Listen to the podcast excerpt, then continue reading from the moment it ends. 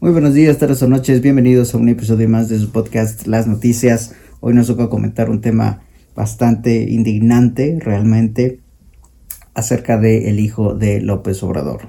López Obrador es, como ustedes saben, el presidente de México para los que son de otro país o para los que no están enterados.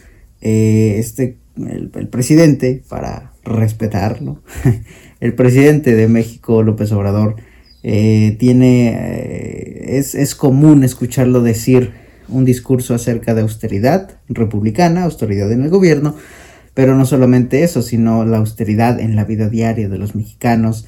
Él siempre está predicando un discurso de no tener lujos y ostentaciones y X.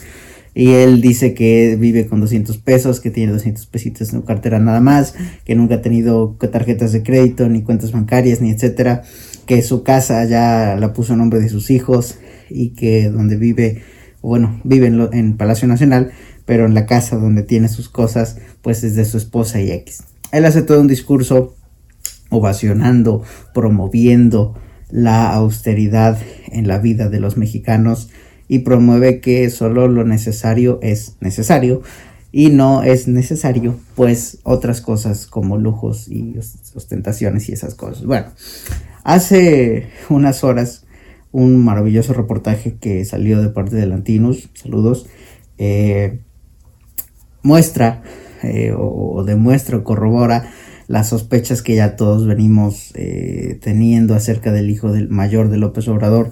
Y es que hace unos meses él estaba viviendo en una casa muy grande, casi casi mansión, en una zona muy exclusiva de Houston, Texas, ya las afueras de Houston, junto al, al, bosque, con valor de como 20 millones de dólares, perdón, como 20 millones de pesos, con alrededor de un millón de dólares.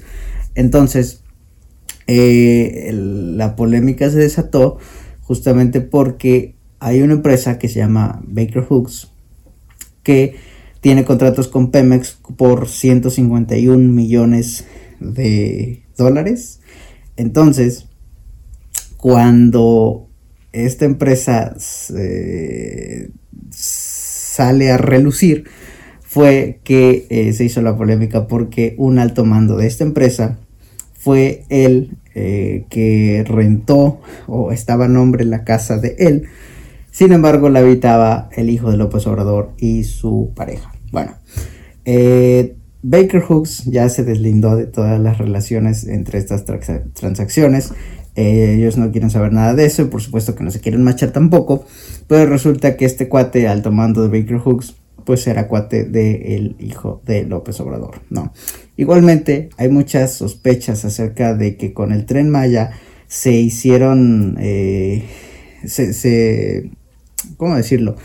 Se expropiaron hectáreas de tierra que al final de cuentas no pasó por ahí el tren Maya y eh, se quedó como que a subasta esas hectáreas, pero los agarró el hijo de López Obrador para sembrar su cacao porque como todos saben, él tiene una fábrica de chocolates que fue inaugurada incluso por la jefa de gobierno Claudia Sheinbaum en la Ciudad de México.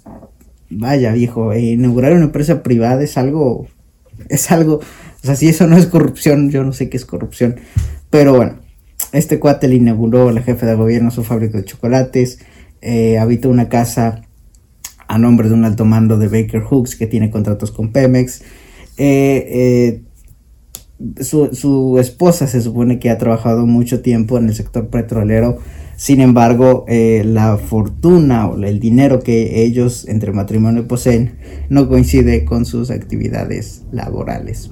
Pero tampoco es como que estén muy bien registrados en México porque tienen sus sedes en los Estados Unidos de sus eh, negocios, ¿no?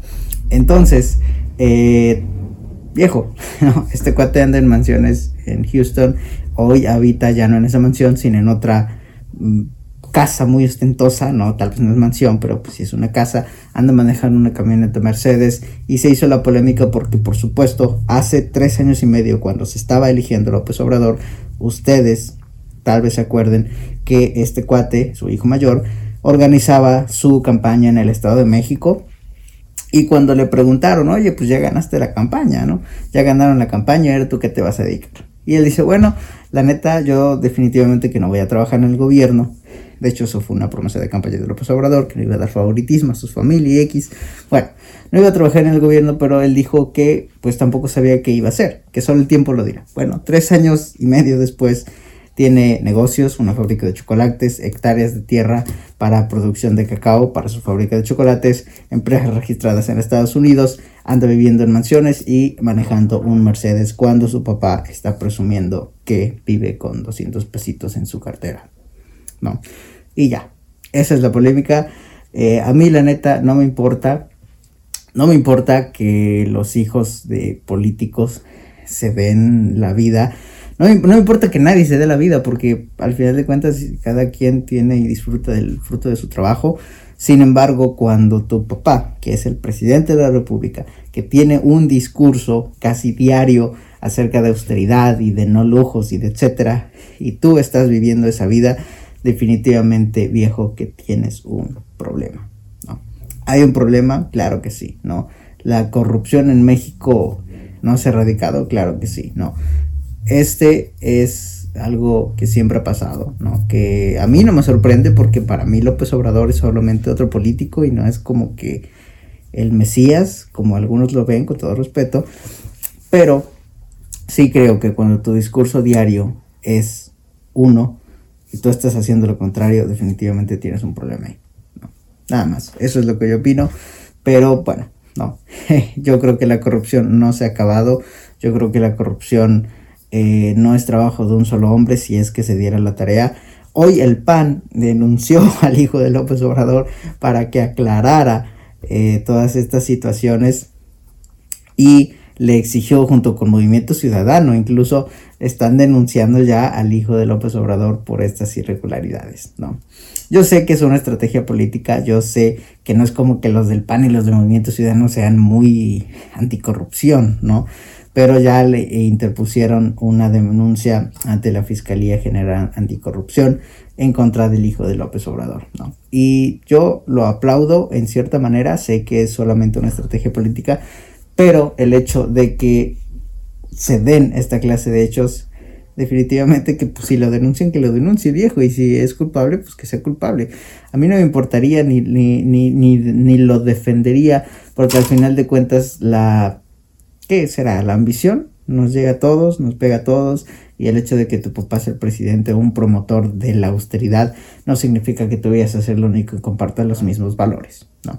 Simplemente si es que se está usando recurso público para financiar esta vida de lujos de su hijo, eso sí nos compete y eso sí se debe de castigar. Pero bueno, ¿ustedes qué opinan? Nada más, ¿no? ¿Ustedes qué opinan? No, está, está perro, ¿no? Que, que, tu, que tu jefe sea un promotor desde siempre de la anti, eh, antilujos y austeridad y tú estés haciendo todo lo contrario. Me vale que eso, pero si es que se está haciendo con recurso público viejo, te tienen que investigar y que te metan al bote si eres culpable. Pero bueno, así están las cosas. ¿Ustedes qué opinan? Y nos vemos en la siguiente. Saludos.